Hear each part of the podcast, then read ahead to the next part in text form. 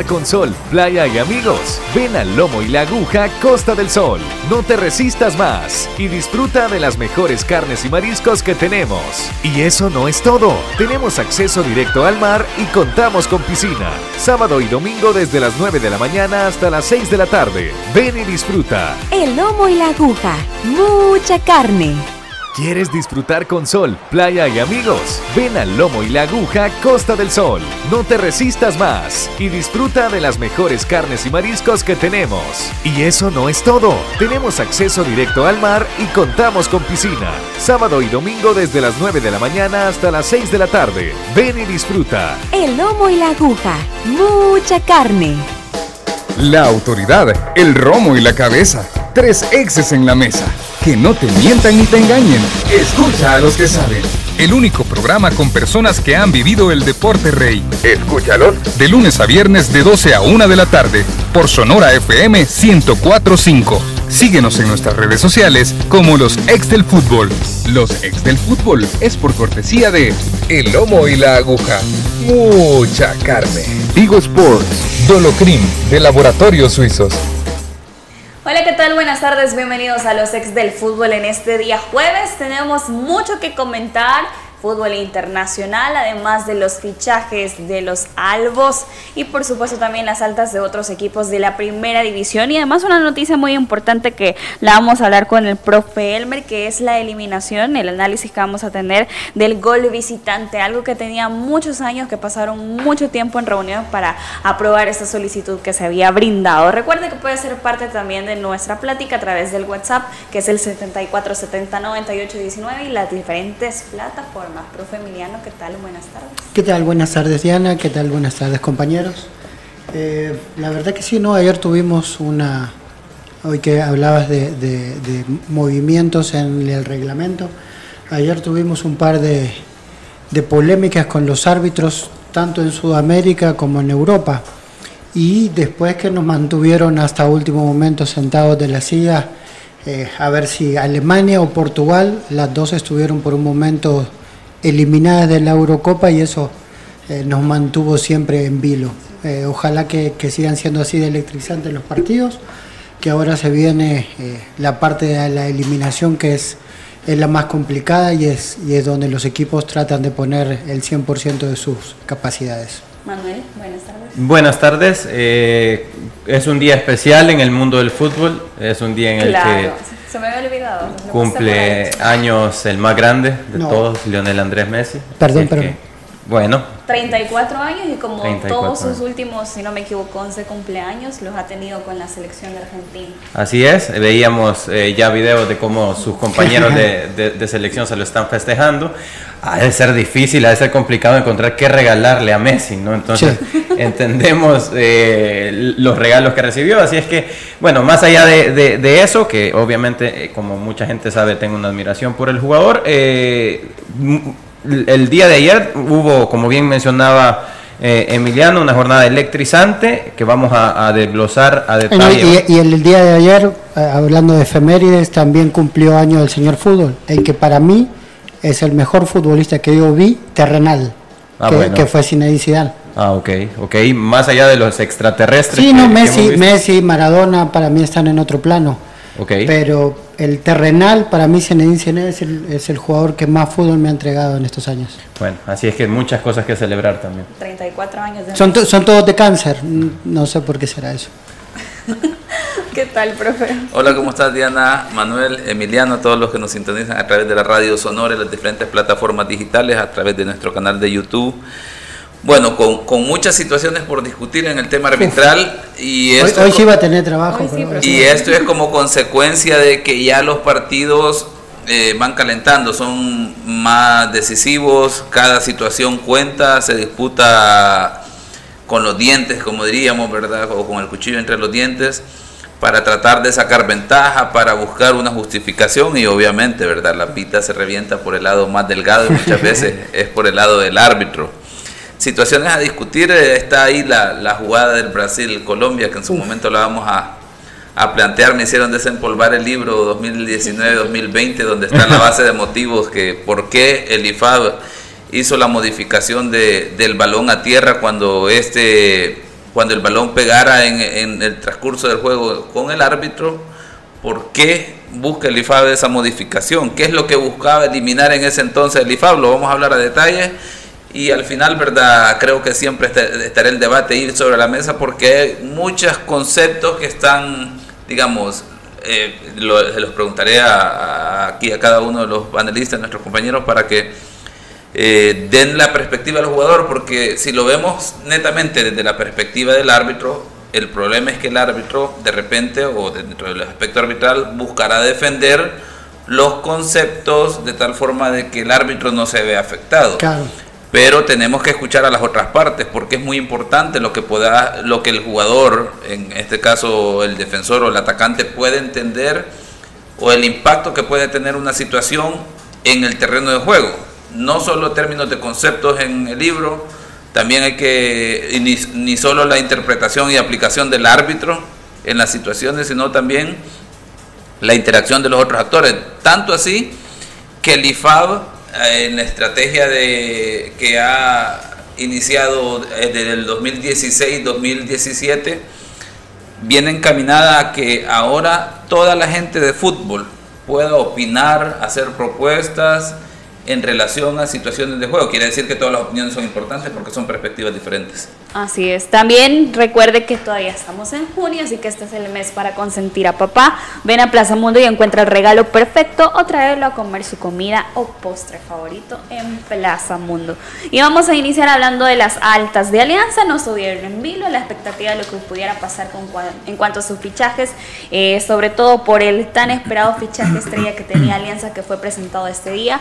Estamos hablando de Dubier Riascos, el colombiano que por cierto nunca ha militado en Centroamérica, lo comentaba el presidente de Alianza, don Pedro Hernández, que decía que fueron aproximadamente 15 días para que Dubier llegara a un acuerdo con Alianza eh, debido a que sus tarifas son muy altas. Tiene 34 años, colombiano, delantero, delantero, extremo derecho y media punta, algunos clubes donde jugó son Tijuana, Pachuca, Cruzeiro, Vasco da Gama.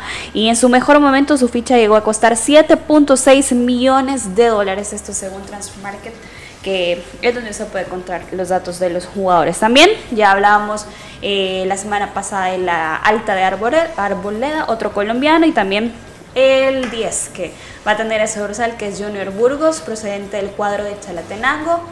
¿Qué les parecen los fichajes de Alianza? Buscando precisamente lo que se viene para el torneo y la pelea también en competencias internacionales.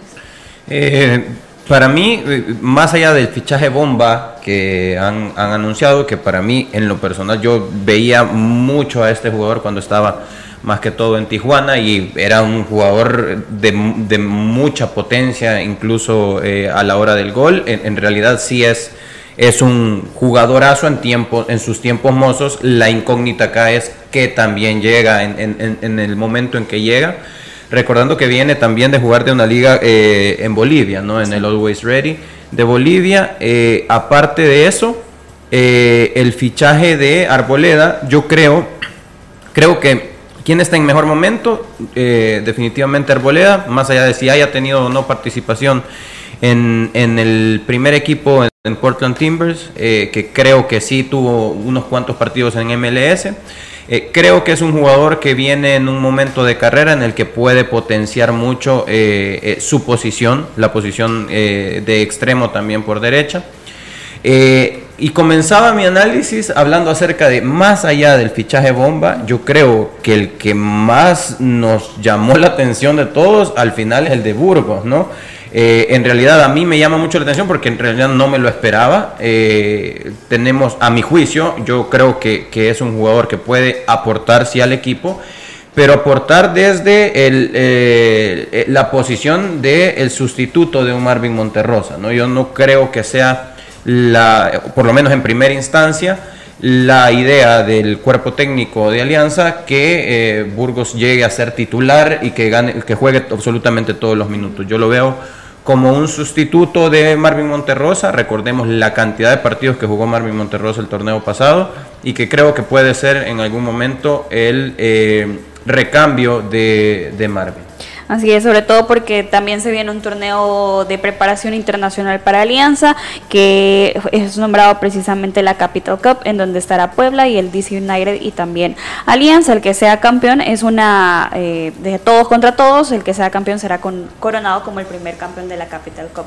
Para esta copa no contará con los jugadores de selección nacional, así que es momento para que los extranjeros y los jugadores como Junior Burgos, que sí se busca que tome no el lugar como dice Manuel, porque no podemos poner que va a tomar el lugar de Marvin Monterrosa, pero es un recambio para Marvin. Profe, usted al igual que Manuel le sorprendió sí, mucho. más lo de Junior que lo de Duvier. Sí, sí, mucho, mucho más. Porque, bueno, mantenía un contacto con, con Junior, siempre estaba pendiente, eh, sobre todo porque yo jugué con el papá, y yo a Junior lo conozco de que tiene cuatro o cinco años. Eh, gracias a Dios hoy es futbolista porque un día que estábamos en una pretemporada descansando, eh, muertos de haber corrido 800 vueltas, el niño quería jugar con toda la pelota. Entonces le dije al padre un día, si este no llega a ser futbolista, le corto la cabeza. Gracias a Dios cumplió. Y me sorprendió por el equipo, ¿no? Eh, lamentablemente Junior no jugó mucho el torneo pasado en Chalatenango, no pudo demostrar la calidad que todos sabemos que tiene y que tal vez Alianza puede ser un, lugar que si, que si los momentos lo acompañan, que parecería que sí porque eh, Marvin va a estar más involucrado en selección nacional y lo que decía Manuel es muy importante, yo creo que, que llegó con pinzas a las finales, eh, aún con el riesgo de, poder haberlo perdido por mucho más tiempo, gracias a Dios no pasó hoy y también lo pudimos disfrutar en selección, hablo de Monterrosa, y que es un buen recambio, porque tienen eh, no solo un buen recambio entrando en lugar de él, sino que jugando juntos, porque ahí se estarían intercambiando uno, piensa en futuro, intercambiando el control del juego del equipo. No recaería todo el armado de, en, Marvin, sabiendo que todos los equipos eh, se preparan o lo tienen como, como un blanco a la hora de saber quién es el que maneja los, los hilos de alianza. Eh, después lo de Riasco, bueno, eh, todos los que vimos el, fútbol mexicano tenemos un gran recuerdo de él, pero esto es actualidad realmente y, esperamos por el bien de nuestro fútbol y por el bien del aficionado que, hace tanto sacrificio por pagar una entrada, que venga a jerarquizar el fútbol, que, tenga, aunque sea destellos del jugador que fue en Tijuana, porque ahí fue donde, donde más y mejor lo vimos. Nosotros lo veíamos mucho, pero bueno, en esa época lo dirigía eh, Chacho Coudet, que hoy dirige el Celta de Vigo, y, seguíamos mucho al equipo. Eh, lo Arboledas era un poco más incógnita por, lo poco que hemos visto de él en, Estados Unidos, pero eh, los 24 años te dice que es un jugador que todavía no ha llegado a su plenitud de madurez. Entonces, algunos pueden alcanzar la plenitud de madurez aquí. Hay jugadores como en el caso de, por decir uno, ¿no? Alejandro de la Cruz Ventos era casi eh, un desconocido en el fútbol sudamericano, en el argentino, y vino aquí y la rompió toda. Y, aquí él alcanzó su madurez después de haber empezado mal. Entonces puede ser de esos jugadores que, exploten en el país y como dije, por el bien del espectáculo, eh, esperemos que jerarquicen, eh, no, no solo con su rendimiento, sino que elevando el rendimiento de la liga.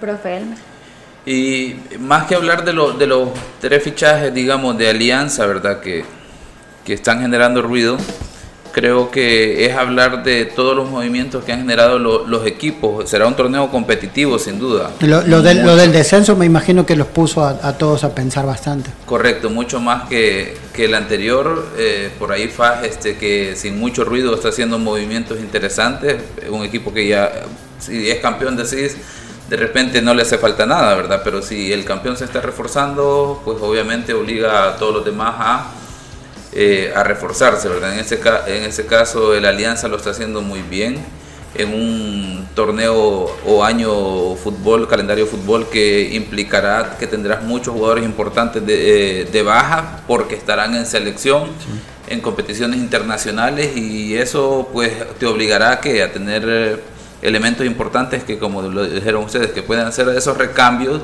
que le permitan a los equipos funcionar y no ser dependiente de uno o dos jugadores para poder generar, número uno, espectáculo y luego eh, obtener los resultados que en el caso de Alianza, pues creo que deberán estar muy claros. Sí, en, ese creo que es que, que muy importante.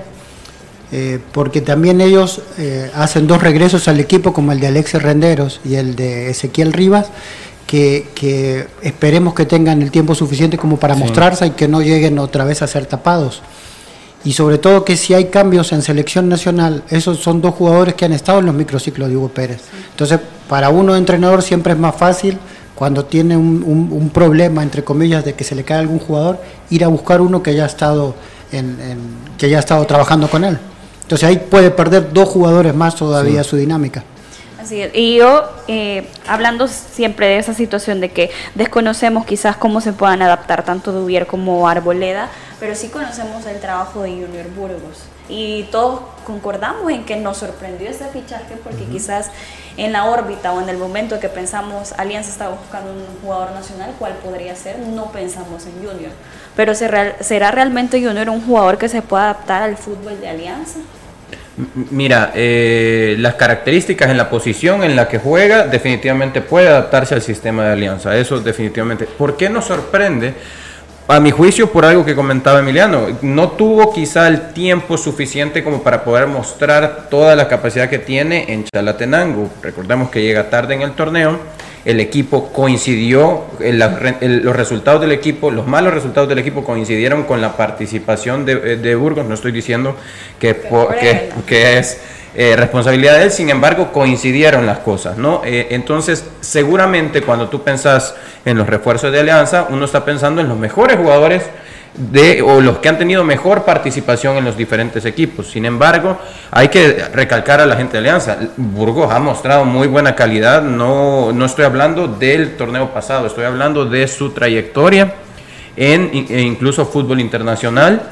Eh, tiene un muy buen pie, eh, es un jugador que a un paso puede hacer un pelotazo que cruza absolutamente toda la cancha, tiene un muy buen tiro libre, eh, tiene visión de juego, intenta, su primera opción es ir hacia adelante, entonces puede adaptarse a la dinámica de Alianza. Total, totalmente. creo que primero jugar en un estadio como el Cuscatlán, por lo menos dos veces por mes, a él se le va a hacer mucho más fácil. Eh, segundo, lo que decía Manuel, ¿no? un equipo que, toca bien eh, en corto y que busca los pelotazos hacia sus extremos o, el tiro largo hacia sus extremos, es, eh, se adaptaría fácilmente. Tiene buen tiro a marco de media distancia, que es otra cosa, porque a Alianza le ha pasado muchas veces que los equipos se tiran muy atrás, esperando que ellos elaboren en corto y tiene esa sorpresa y después maneja muy bien la, táctica estacionaria. Eh, creo que tiene toda la, todos los, condimentos como para, para poder... Eh, para poder rendir en alianza. Eh, después todo va a depender que, que, tenga la continuidad necesaria. En Chalate no la tuvo, no pudo mostrar, y si uno habla de su paso es obviamente negativo, ¿no? más allá de que fuera por lesión o lo que fuese. Pero, pero tiene que ver con, con la continuidad. Creo que a todos este descanso largo le ha caído bien para prepararse, para los que no han tenido mucho tiempo, para los que han estado lesionados. Y va a ser muy importante la pretemporada en este caso para él eh, poder demostrar eh, en su físico todo lo bueno de fútbol que trae. Y algo interesante es que profe Elmer Jr. ni ha jugado y ya está siendo tachado por mucha afición de Alianza por un pasado si lo podemos ver fascista. Sabemos que Chirolonga fue un, su papá fue un también un pero, pero su, pero su papá hizo lo mismo. ¿Sí? Su papá jugó está identificado porque son santanecos, pero también fue, creo que hasta fue capitán de Alianza el padre. Y él lo mencionaba también Junior ayer eh, en sus redes sociales, publicó un video de su papá hablando de Alianza y de la situación que se genera. Tigana fue muy enfático ahora en las declaraciones que brindó en la conferencia y él mencionó que todo está en la situación mental, en la madurez que tenga un jugador para asumir este reto y dejar su pasado de lado, profe. Lo que mencionaba Emiliano, de tener, digamos, en este caso, al papá, al padre, ¿verdad? Que ha tenido una experiencia bastante similar. Creo que seguro hablarán de estas circunstancias, qué es lo que implica como jugador estar en, esa, en ese escenario y cómo manejar esas circunstancias, primero en la interna del equipo y luego con el caso del aficionado. Creo que es el tiempo el que va a dar, digamos, este, eh, la respuesta a esta situación de si el jugador se logra identificar con, con, el club en la medida que empiece a rendir, que le empiece a generar satisfacciones al equipo Alianza.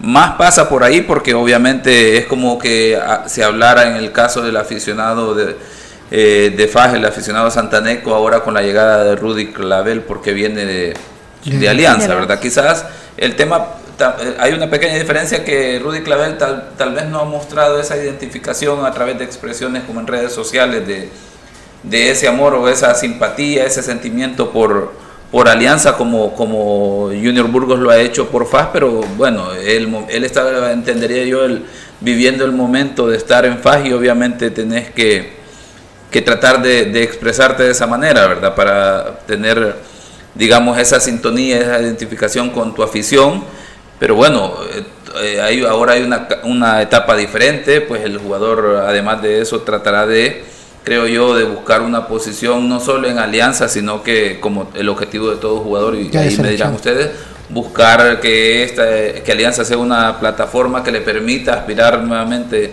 eh, conformar las elecciones nacionales y como consecuencia eh, tendrá que dar resultados con Alianza. Es normal, creo, del aficionado, ¿verdad?, que esté con cierta, digamos, eh, resquemor en relación a esta circunstancia del jugador, quizás, y más cuando se habla que es el número 10, que el número 10 es un número que, representa mucho para cada institución, igual para Alianza. Empezás a revisar quiénes fueron los que portaron el número 10 y se, se identificaron con el club. Entonces viene alguien que se ha identificado con uno de los equipos que tenés eh, eh, competitividad eh, a lo largo del tiempo, pues obviamente va a generar reacciones. Pero insisto, será el tiempo y el, el funcionamiento, el rendimiento del jugador que permitirá si, se, eh, si la afición se logra identificar con él, sí o no. Qué mochila, ¿no? Sí.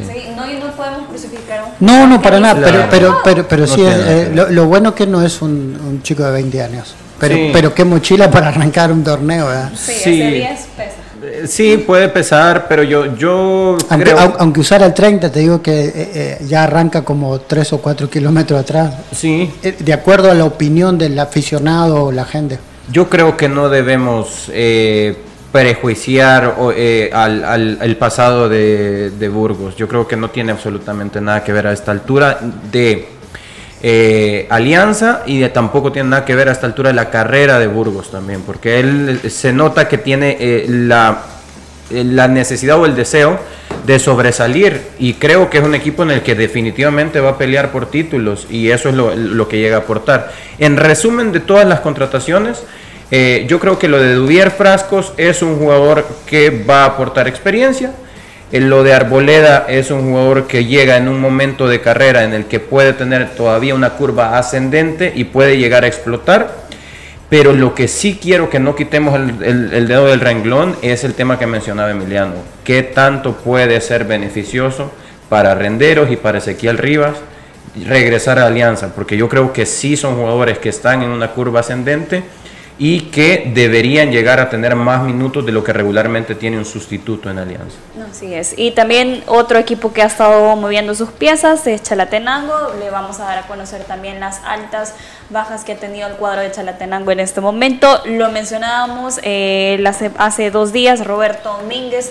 El lunes iniciamos con esa noticia de que ya era parte precisamente del cuadro de Chalatenango, el defensa de 24 años. Eh, también otras de las altas son eh, la renovación de Kemal Malcolm, que ha sido un jugador lo hablábamos durante todo el torneo con el profe Emiliano, el, tridente que sumaba al cuadro y, y, y, hizo un montón de renovaciones. hizo un montón de renovaciones Chalatenango. Eh, también la siguiente que le compartimos es precisamente Joel Ortega, que ha sido renovado para el cuadro de Chalatenango. El Chalatío Lemus, que es una parte fundamental para Chalatenango, también renovó con el equipo. Eh, también la alta de Marcos Rodríguez, Yubi, exjugador del cuadro de Sonsonate, también exjugador del cuadro de Isidro Metapán. Eso está interesante. Sí, Yubi que también tuvo oportunidades para irse al extranjero, Argentina, si no me equivoco, que tuvo un paso de aproximadamente unos 3, 4 meses de unas visorías por la calidad que tiene este jugador. ¿Sabemos qué edad tiene Marco? Eh, Marcos tiene 23 años, 23 mediocampista. Sí. También eh, mencionábamos otra de las altas de Mason Asensio, exjugador del cuadro de Municipal Limeño. Mason Mason también que tiene una dinámica muy interesante, son jugadores con proyecciones ofensivas que le pueden brindar un buen movimiento al cuadro el profesor Montoya también. La alta de José Piedra, el cubano precisamente que es defensa, Central. defensa de 27 años también para el cuadro de Chalatenango.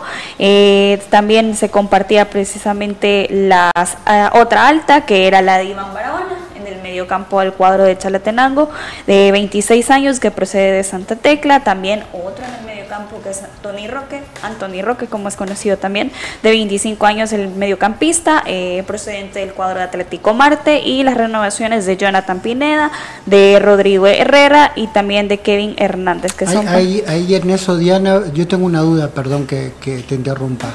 Eh, con lo de Ortega, había escuchado que a Ortega le iban a prestar un equipo costarricense, pero no, esa, no Sí. fue así. No, no se ha confirmado que, seguía perteneciendo a... Pertenecía a Chalatenango, pero no se ha confirmado todavía y sabemos... eh, Y lo de- pero lo de Vladimir sí. tiene, sí. Eh, los buenos lazos, la alta de Vladimir Díaz, que lo mencionábamos también, que fue la alta del delantero de 28 años, que procede de Guatemala, del Cobán Imperial específicamente. La renovación de un jugador que a mí en lo personal me gusta mucho para el cuadro de Chalatenango, que es Brian Landaverde. Uf. Lo hablábamos con Manuel también, que es un jugador que no tiene un juego quizás tan vistoso, pero sí sabe brindar la tranquilidad en los tiempos al cuadro de Chalatenango. Fue renovado también y esas partes han sido precisamente las renovaciones que tiene Chalatenango. Eh, quizás la baja más latente para Chalate ha sido la de Jairo, Sí. si lo vemos en esa forma. Sí, sí, si lo vemos en actualidad, Sí. sí. La por- por- porque eh, hoy so- sorprende un poco más porque acabamos de ver a un Jairo en, en casi su mejor nivel de los últimos años, en, en su mejor versión más que en su mejor nivel. Entonces, eh, creo que, que- que- que lo van a extrañar. Si sigue a ese nivel, obviamente es un jugador difícil de reemplazar. Sí. También si vemos el medio campo de Chalatenango, tenemos a Tony Roque, a Iván Barahona, que son jugadores que tienen una proyección más defensiva. que Sí. es interesante. Recordemos que ahuecó también Henry Reyes, entonces Sí. en ese apartado pues llegan estos dos a cubrir tanto Barahona como Tony Roque con muy buena posesión de balón. Creo que, que Chalatenango va a tener eso, va a tener un poquito más de volumen de fútbol. Eh, en la posición como extremo por derecha, que es donde veíamos también eh, que se iba Jairo, que se, al parecer también se va Ezequiel, ¿no? Eh, Al final. Es por eso que creo yo que consideran el caso de Mason Asensio, que llega del limeño. Mason Asensio juega como lateral derecho, pero también puede jugar como un volante de llegada, ¿no? Entonces, y Yubi también lo hace. eh, también podría jugar Marcos Rodríguez en, en- en esa posición. Eh, lo interesante también de que llegue un Mason Asensio es el poder tener dos tipos de laterales, ¿no? Porque Héctor Raúl Cruz es un lateral mucho más ordenado, mucho más tácticamente eh, o defensivamente, en fase defensiva es un jugador mucho más ordenado y si en algún momento querés tener más profundidad como lateral, pues podés contar con un Mason Asensio. Esas variantes son muy interesantes para entrenadores, para cualquier entrenador. Y profe Elmer también en la zona defensiva, vamos a Josiel Piedra, el cubano, y ahora se suma quizás una alta que muchos equipos lo hubieran querido tener en sus, en sus filas, que estamos hablando de Roberto Domínguez. Sí, y que es en ese caso una de las situaciones que al final le pasaron factura a Chalatenango en el torneo pasado. ¿verdad? Recordamos aquel partido contra Metapán, en el que sorpresivamente perdieron por goleada. Creo que con estos refuerzos en defensa difícilmente veremos eso en Chalate, ¿verdad? Difícilmente digo por, por las dos contrataciones que han hecho en ese sector. Y la fortaleza de Chalatenango para este torneo la veo yo en la continuidad de su cuerpo técnico, Sí. ¿verdad? Ahora el, el Ricardo Montoya tiene la, la posibilidad de hacer, eh, digamos, contratación o de solicitar que se le refuercen ciertas áreas eh, de acuerdo a la idea de juego que él pretende desarrollar con jugadores que, que él entenderé habrá dado su aval para que sean parte del equipo. Lastimosamente, ¿verdad? Pierden bastante con Jairo y, y bien por ahí en el sentido de que un jugador que, como lo dijo Emiliano, en su mejor versión en este momento y la motivación de seguir peleando por estar eh, en En selección, selección. se verá reflejado en el club al que ahora pertenece, ¿verdad? Pero bueno, son circunstancias del fútbol. Del fútbol y también eh, para ir haciendo el corte es importante también confirmar que se habla en el lado del occidente, no ha sido todavía confirmado por Club Deportivo FAS, pero sí es un rumor muy fuerte acerca de los guardametas de las finalistas de la segunda división, el santaneco Jonathan Valle eh, y Gerson, eh, que provienen precisamente de Platense y Destroyer, han firmado con FAS por un año dos torneos cortos, que es precisamente... aprovechando que estás en, el occidente. Quería preguntar si lo de Denis Pineda también es un rumor o puede ser verdad. Es un rumor muy fuerte que Denis pueda estar en, el campeón nacional. Así es, de Club Deportivo FAS. Es un rumor muy fuerte. Gracias. Pero rumor, nada más. Ahí ¿Cuántos extremos va a tener FAS? Sí, también se hablan. Eh, estas son, serían. Yo soy lo que Estas serían las seis altas que tendría el Club Deportivo FAS. José Portillo, Kevin Ayala, Elson Meléndez, que ya fueron confirmados, Rudy Clavel, que todavía estamos a expensas de lo que va a pasar con Rudy, Jonathan Valle y Gerson López. Quedan pendientes dos plazas de extranjeros y una plaza de nacional para cerrar los fichajes del Club Deportivo FAS. Hacemos una pausa, al regresar hablamos del fútbol internacional. Los ex del fútbol. Regresamos. ¿Quieres disfrutar con sol, playa y amigos? Ven al Lomo y la Aguja Costa del Sol. No te resistas más y disfruta de las mejores carnes y mariscos que tenemos.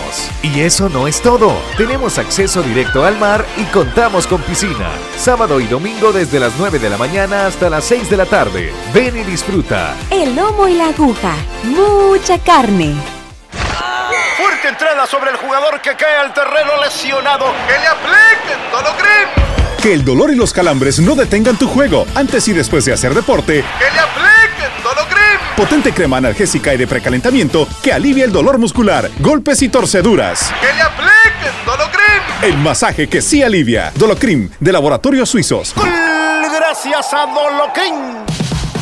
Encuentra en Plaza Mundo todo lo que le gusta a papá. Restaurantes, cines, cafés, barberías y si quieres tener un detalle con él, también es el lugar ideal porque aquí encontrarás tecnología, ropa, accesorios, ferreterías y mucho más. En Plaza Mundo queremos verte siempre bien, por eso seguimos cumpliendo las medidas de bioseguridad. Te esperamos en Soyapango y en Apopa. Plaza Mundo, nos alegra verte. ¿Quieres disfrutar con sol, playa y amigos? Ven al Lomo y la Aguja Costa del Sol. No te resistas más y disfruta de las mejores carnes y mariscos que tenemos.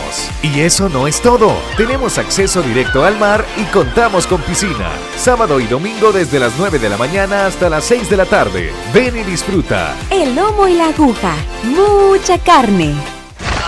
Fuerte entrada sobre el jugador que cae al terreno lesionado. Que le apliquen Dolocrim. Que el dolor y los calambres no detengan tu juego antes y después de hacer deporte. ¡Que le apliquen Dolocrim! Potente crema analgésica y de precalentamiento que alivia el dolor muscular, golpes y torceduras. ¡Que le apliquen Dolocrim! El masaje que sí alivia. Dolocrim, de Laboratorios Suizos. Gracias a Dolocrim. ¿Quieres disfrutar con sol, playa y amigos? Ven al Lomo y la Aguja Costa del Sol. No te resistas más y disfruta de las mejores carnes y mariscos que tenemos. Y eso no es todo. Tenemos acceso directo al mar y contamos con piscina. Sábado y domingo desde las 9 de la mañana hasta las 6 de la tarde. Ven y disfruta. El Lomo y la Aguja. Mucha carne.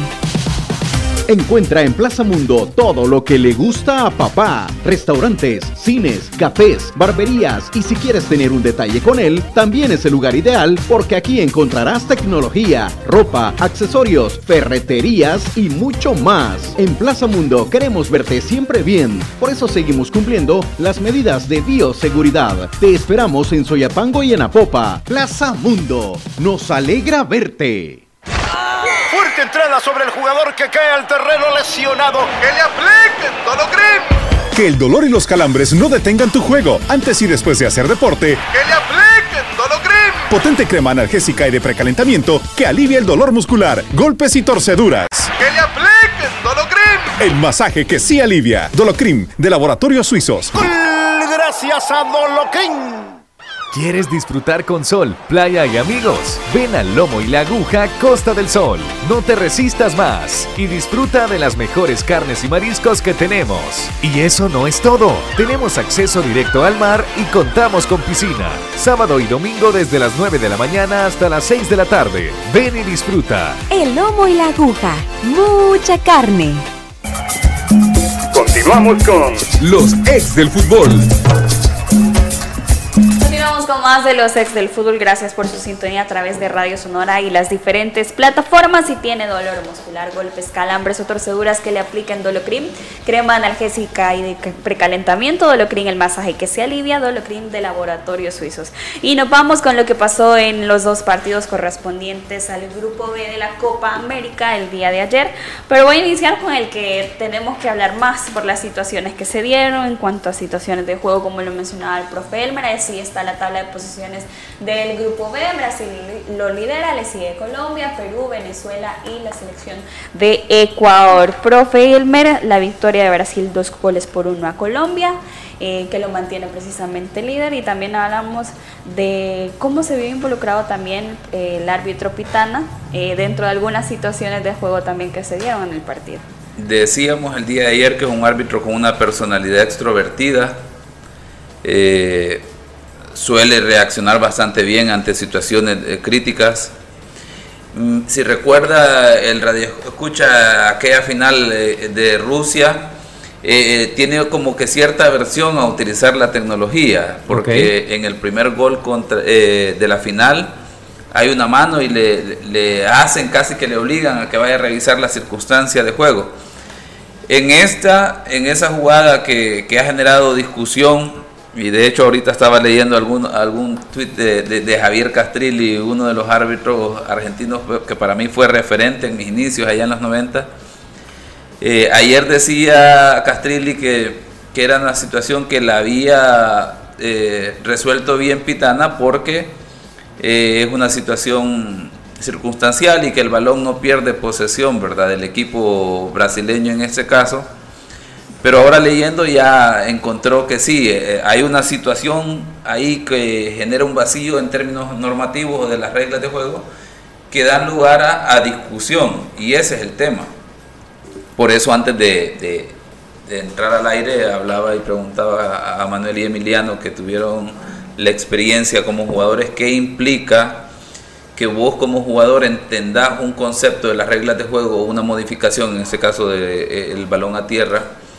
Que se sabe que cuando el balón pega en el árbitro el juego debe ser detenido y por lo tanto te da un espacio para relajarte, ¿verdad? O sea, perdés reacción de la jugada y en, a estos niveles que, que el timing qué tan importante puede ser, ¿verdad? Para lograr hacer una situación, tratar de hilvanarla o perder el hilo de la jugada y que el adversario pueda sacar ventaja. En esta jugada el balón pega en Néstor Pitana y el tema va que de no pegar en el árbitro, que de por sí el tema de la ubicación es un gran error ya, y la importancia de que hablábamos la semana pasada en El Salvador San Cristóbal, un árbitro tico joven que daba escuela de cómo desplazarse, ubicarse, cómo salirse de esas zonas que implican un riesgo para la resolución de una jugada. En esta Néstor Pitana creo yo que ahí es cuando te das cuenta que la experiencia, el ser un árbitro de renombre te puede pesar, te puede pasar factura porque crees que ya todo lo tenés resuelto con solo tu presencia y no estás entendiendo el juego, se ubica mal en una situación, evita que el balón llegue a un defensor de Colombia, la- los, defensores de Colombia eh, pues obviamente esperarán que el árbitro reaccione, que además de que esperar que reaccione el árbitro en su gesto duda en decidir inmediatamente si decide parar o no, además de que bueno ya compartíamos temprano el, el- el audio que se ha librado este, la Conmebol, la Comisión de Árbitros de la Conmebol en relación a cómo resuelven los árbitros la jugada. Y Néstor Pitana duda finalmente cuando se da el segundo toque hace el gesto de levantar la mano para dar continuidad a la, a la jugada, pero ahí ya estamos hablando de uno o dos segundos que en tiempo fútbol significa mucho. Muchísimo. Eh, la- lo que te puede generar la reacción o la ventaja de un jugador al otro. Y se genera de ahí el centro que deviene un cabezazo y gol. el empate para Brasil y que lo que no había podido descifrar eh, Brasil en muchos minutos, pues con la ayuda de Néstor Pitana lo logra hacer, ¿verdad? Que es este, romper el cerrojo que había plantado la selección colombiana y pues obviamente lo que decía Emiliano, ¿verdad? Que lo que implica luego el desgaste de energía, de concentración en una jugada que crees entender, digámoslo así, por parte del jugador, cómo debe resolver el árbitro, eh, pues tenés que ir a reclamarle al árbitro, porque crees tener la razón, crees entender una situación. Y más allá del tema de si el jugador tiene o no la razón, es el hecho de que te desconcentra. Producto de ello, ¿qué es lo que pasa? Brasil sigue en lo de ellos y saca ventaja de la situación anterior y termina imponiéndose en el marcador 2 por 1, ¿verdad? Vamos a la parte que, es lo que dice la regla de juego. Tanto así que, que, justo en ese lapso entre el empate y el, y el gol que hacen, eh, creo que es Gustavo Cuellar. Eh, no llega a conectar bien a Neymar, pero va de una forma tan violenta que yo lo hubiese pulsado y ahí se notaba que el equipo ya estaba, ya tenía la cabeza en otro lado, increíble. Ahora, de repente alguien también eh, establecerá el paréntesis, bueno, que hay que prepararse para eso como equipo, sí, ¿verdad? Hay que trabajar esas situaciones, eh, pero bueno, hay extremos de, situaciones y esa es una de esas a las que difícilmente te vas a preparar porque vas a, esperar una reacción en el caso de Daniel Muñoz, que era el lateral por derecha, si yo estoy formando parte de una línea de cuatro y regularmente eh, Supongamos un ejemplo claro que cuando suceden este tipo de circunstancias en, los defensas y se le recrimina a un defensa que tiene que parar hasta que pite el árbitro, cuando hay un posible fuera de lugar, el simple hecho de levantar la mano te hace tener un recorrido más lento, ya, porque no estás utilizando todas tus extremidades para ir a cerrar. El simple hecho de levantar la mano y volver a ver a línea para saber si va a levantar la, la banderola, ¿por qué hago énfasis en esto? porque esa es una decisión incierta, ¿no? No sabes a ciencia cierta si van a pitar o no. Ahora, si en esas eh, situaciones yo pierdo tiempo, con mayor razón voy a perder calidad de segundos si sé que la regla es detener la jugada, ¿no? Si le pega al árbitro, entonces me, me, detengo yo porque lo que, lo que va a venir a continuación es que el árbitro va a detener la jugada. Juegan por el costado y Daniel Muñoz no logra llegar a tiempo. Es, ese momento también permite que Firmino se meta en medio de los dos centrales, tanto de Davison Sánchez como de Jerry Mina. Te da dos metros, a ver, un segundo en una carrera ah, en, 100 metros planos, por ejemplo, un, segundo son 10 metros. ¿Ya? Eh, si los corres a, 10 segundos, los, los 100 metros, un segundo son 10 metros. Con mayor razón dentro del área, Dos metros representa. ¿Cuánto espacio representa para un delantero dos metros en el área, Emiliano? Dos metros, un metro. Representa muchísimo. Un mundo. Representa un mundo entero. Es lo que todo delantero busca en el área. Si el árbitro eh, da un segundo o dos, como alcanzo a ver que fueron, le está dando una eternidad al equipo rival para que tenga toda la capacidad para golear. Ahora, veamos lo que dice el reglamento eh, en la página 177 del IFAB, de la reglas de juego 2019-2020, donde se generaba esta modificación en relación al cuando el balón está en juego en la regla 9 y cuando el balón no está en juego. Y de ahí dice que el balón, cuando el balón toque a un miembro del equipo arbitral, permanezca en el terreno de juego, que es lo que vimos en ese momento, pega en, el, en Néstor Pitana y luego queda ahí el balón a otro jugador balón de, brasileño y dice, y además un equipo inicia un ataque prometedor. Alguien dirá, pero es que el pase va hacia atrás, pero es que luego de, el balón va hacia atrás después del rebote, pero es que el hecho de que tengas el balón, lo abras por, eh, por la banda, ya iniciaste el ataque. Exacto. Entonces, literal, lo has iniciado. Y luego dice, o el balón entre directamente en la portería o el equipo en posesión del balón cambia. No se cumplen esas dos directamente, que el balón de esa acción no entra directamente y el balón no cambia de posesión en el entendido que es un brasileño el que lo pasa. Pero si le damos un poquito más de explicación a eso, y para eso es donde debió haberse utilizado más ampliamente el video arbitraje, es que el balón iba a un defensor. De hecho, en la discusión que tienen los árbitros, el del video arbitraje, uno de ellos le dice, el balón va a posesión de un jugador defensor, de un jugador colombiano. Ahí prácticamente el árbitro está cambiando, generando un punto de inflexión en cómo se va a desencadenar la jugada. Entonces, Vamos a leer la explicación que, que genera el IFAO al tenor de la, de la regla muerta, como lo hemos leído. Dice, la explicación, no es del todo justo, y utiliza esta palabra, no es del todo justo que cuando el balón rebota en un miembro del equipo arbitral, especialmente el árbitro principal, uno de los equipos contendientes saque ventaja o incluso ya llegue a marcar gol. La pregunta es, ¿sacó ventaja Brasil de esta circunstancia? sí. porque de no haber encontrado el balón, el cuerpo de Pitana hubiese quedado eh, a la merced de un defensor colombiano y es una jugada completamente diferente. Todo lo contrario, le queda a un defensor, a un compañero del jugador brasileño que hace un pase con una proyección eh, a centro y termina en gol. A la explicación de las reglas de juego y a la ley debió haberse gestionado un balón a tierra y luego por los aspectos que ustedes ya han mencionado, ¿verdad? Lo que implica el timing, la desconcentración, el perder el hilo de la situación en un momento de parte del equipo defensor y que luego te, te querrás recomponer, ya hay una ventaja. Entonces, en aras del espíritu de esta modificación, sí, debió haber sido un balón a tierra.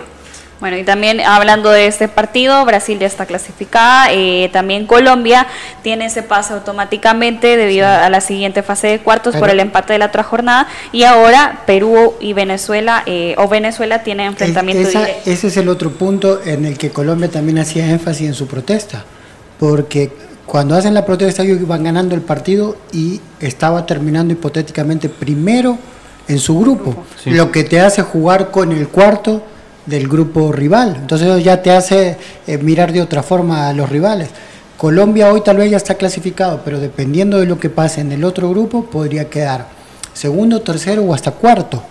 Si queda cuarto, tal vez te queda otra vez, otra vez un cruce contra Argentina, que obviamente no lo quieren, igual que ninguno, por eso era importante a Argentina otro día ganar, porque pensaba que Brasil iba a quedar primero y tampoco se quería cruzar con Brasil. Entonces, eh, este, esta jugada no solo cambió el ritmo de un partido, sino que cambió completamente el ritmo de un grupo que parecía que ya estaba definido, pero a Colombia le, le, abría las puertas a, tal vez a unos cuartos de final mucho más tranquilos. Y fíjate que en ese sentido hay que resaltar, por ejemplo, las palabras de Cuadrado cuando sale del, del partido en conferencia de prensa, de manera muy respetuosa, dice, es un árbitro que tiene mucha experiencia y lo que menos esperábamos es que este tipo de árbitro eh, nos perjudicara de esta manera.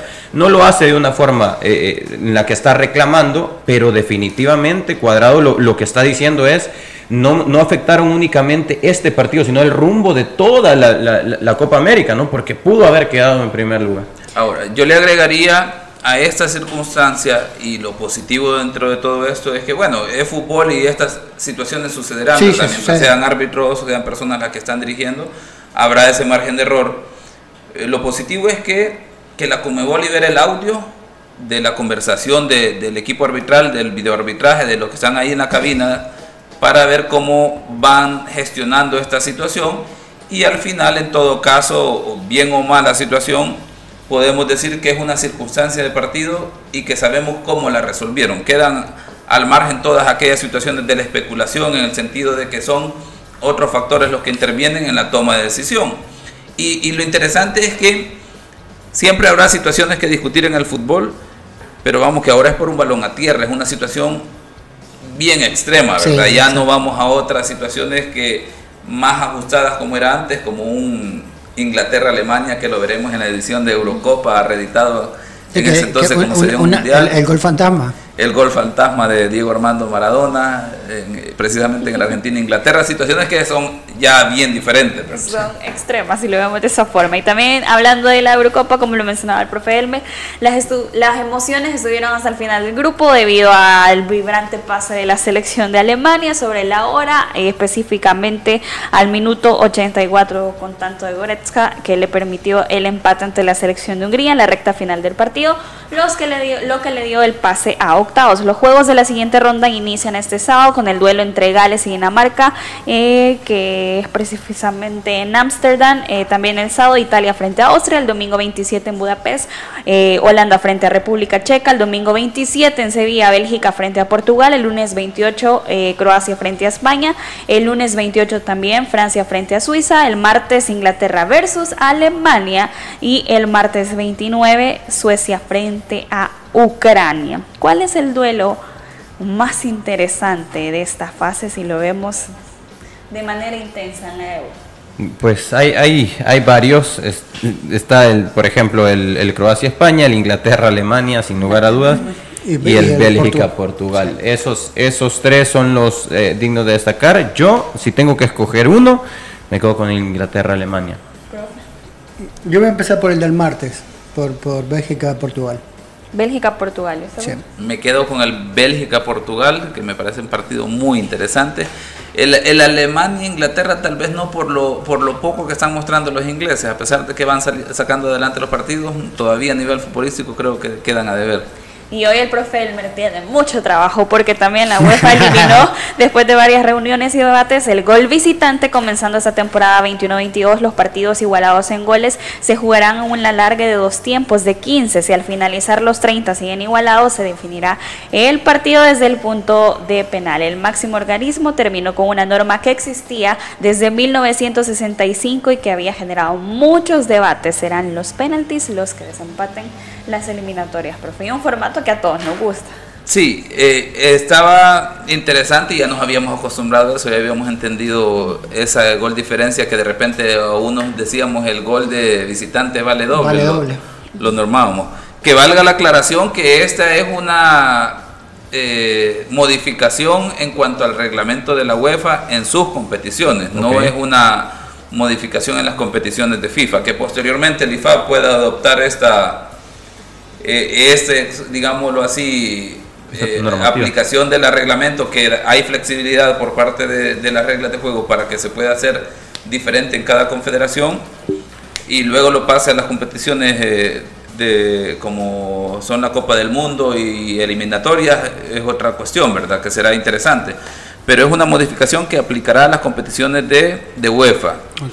Eh, para que el aficionado lo, entienda o el radio escucha lo entienda a lo local es lo que veíamos en nuestros torneos y que pasó eh, anteriormente en estos dos torneos recientes que el ganar 2 a 1 y luego ya 1 a 0 no marcaba diferencia porque el global era 2 a 2 y a pesar de ese gol de visitante eh, no era determinante para sacar un ganador. Eso es lo que se aplicará ahora en todas las competiciones de la UEFA que antes implicaba que el, ganar el primer partido 2 a 1 te da una gran ventaja ese gol de visitante.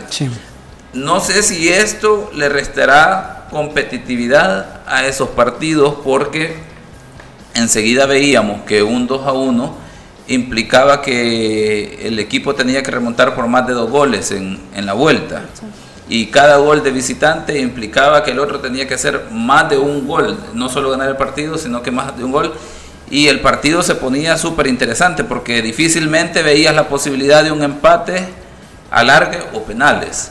Ahora, pues con esta modificación habrá escenarios más cercanos a eso que nos llevarán a alargues y penales. Sí, porque ese gol eh, de visitante te daba la, en un 2 a 1 te daba la posibilidad de casi un empate de visita, porque tú ganabas 1 a 0 de local y listo, pasabas directamente. Es, es, muy, muy interesante, ojalá no, a mí me gustaba más el gol de visitante porque eso te, empuja siempre a ir a buscar el gol. Y, es una lástima, bueno, es una modificación de la UEFA que posiblemente estudiará estas circunstancias que, que implicarán y luego si tendrá que regresar a esto por el hecho de que, desde mi perspectiva, eso le resta competitividad al torneo, a toda competición y especialmente a, la Liga de Campeones, que es donde lo veíamos presente este elemento y además, ¿por qué le, le, podés decir que el gol de visitante tenía mayor valor? Porque el equipo, valga la redundancia, que llegaba de visita, lo, lo, lo, conseguís en un entorno completamente diferente a lo habitual. O sea, tenés un estadio diferente, la afición en contra, por así decirlo, o metiendo presión o, haciendo porras a, a favor del equipo local. Eso era lo que le daba el valor al gol de visitante y tenía premio, ¿verdad? Sí, y eso, aparte de eso, era el hecho de poder, eh, como usted dice, premiar el, la valentía de ir a otro estadio a ofender. Hoy, en este caso, no va o vas a tener los equipos de visitantes van a tener una razón menos por la cual ir a buscar un gol como, como, eh, como visitantes, sino que lo que van a buscar, en todo caso, podemos encontrarnos con el hecho de que vamos a tener partidos mucho más cerrados, un visitante que va a ir y va a especular con el cero, con el cero atrás.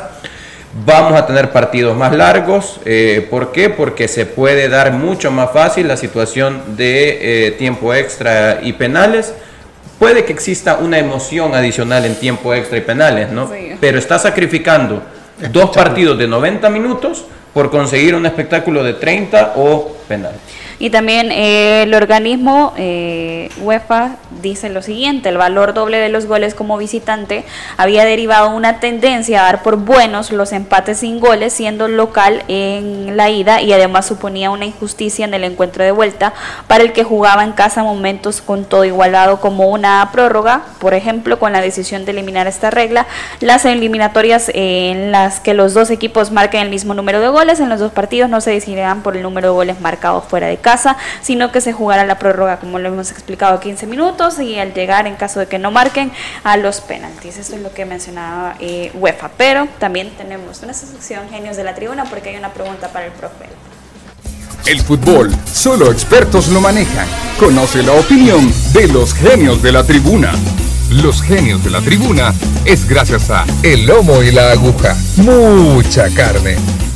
Gracias por siempre ser parte de nuestra plática a través de las redes sociales. Denis Arguetas, profe Elmer, ¿qué debería de hacer la Conmebol luego de lo ocurrido en el juego de Brasil-Colombia para evitar que vuelva a ocurrir en lo que resta de la Copa América? También Roter Tiger dice el fichaje de Dubier por alianzas igualito al fichaje que hizo Faz con Víctor Hugo Montaño, que jugó en México y en la eh, Liga Francesa y bla, bla, bla, dice Rotter Tiger. Y también Gerson Rivas Gallo, muchos hinchas de Alianza no están de acuerdo con la incorporación Junior Burgos. Osvaldo Martínez, hablen de la selecta y el día de mañana, por supuesto, vamos a tener el tema de la selección nacional con los convocados de Hugo Pérez para esos partidos amistosos, porque hay muchos jugadores sub-18 que pertenecen a equipos de la MLS. Así finalizamos nuestra sección Genios de la Tribuna. El fútbol, solo expertos lo manejan. Conoce la opinión de los genios de la tribuna. Los genios de la tribuna es gracias a El Lomo y la Aguja. Mucha carne. No me regañen. Nuestra subsección, dije. Discúlpenme, siempre hay un día de la semana que ando así. Profe Elmer, ¿qué tiene que hacer la Conmebol? Número uno, creo que poner en práctica lo que hizo FIFA en el 2018 eh, abrir a la prensa para que puedan ser cuestionados la parte técnica y administrativa de la comisión de árbitros.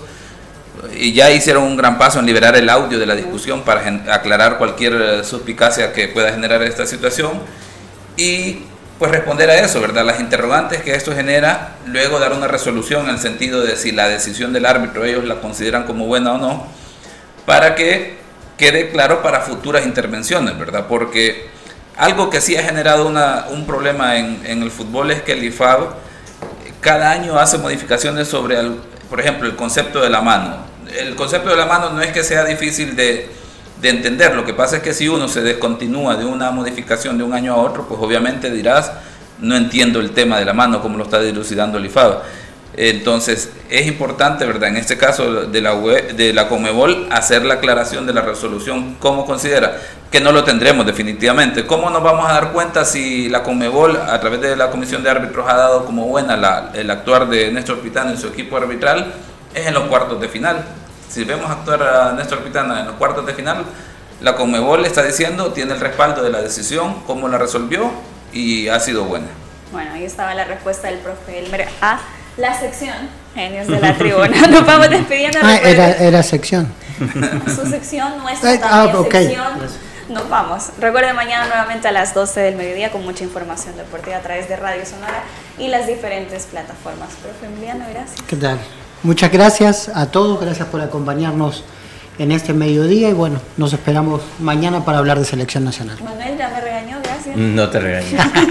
eh, contento de que mañana el, programa es azul y blanco nuevamente. ¿Va a ir a celebrar el cumpleaños de Messi? Hay que celebrarlo. Felicidades. Profe Elmer, gracias. Bueno, a seguir con el debate de, de esa jugada de la Copa América y a esperar una resolución o un pronunciamiento de, de la Conmebol. En el caso de la Federación Colombiana, sí ya presentó su queja respectiva. Así es, hay una queja aparte de la Federación. Nos despedimos esperando que tengan una feliz tarde. La autoridad, el romo y la cabeza. Tres exes en la mesa. Que no te mientan ni te engañen. Escucha a los que saben. El único programa con personas que han vivido el deporte rey. Escúchalos. De lunes a viernes de 12 a 1 de la tarde. Por Sonora FM 1045. Síguenos en nuestras redes sociales como los ex del fútbol. Los ex del fútbol es por cortesía de El Lomo y la Aguja. Mucha carne. Vigo Sports. Dolocrim de Laboratorios Suizos. ¿Quieres disfrutar con sol, playa y amigos? Ven al Lomo y la Aguja Costa del Sol. No te resistas más y disfruta de las mejores carnes y mariscos que tenemos. Y eso no es todo. Tenemos acceso directo al mar y contamos con piscina. Sábado y domingo desde las 9 de la mañana hasta las 6 de la tarde. Ven y disfruta. El lomo y la aguja. Mucha carne. ¿Quieres disfrutar con sol, playa y amigos? Ven al Lomo y la Aguja Costa del Sol. No te resistas más y disfruta de las mejores carnes y mariscos que tenemos. Y eso no es todo. Tenemos acceso directo al mar y contamos con piscina. Sábado y domingo desde las 9 de la mañana hasta las 6 de la tarde. Ven y disfruta. El lomo y la aguja. Mucha carne.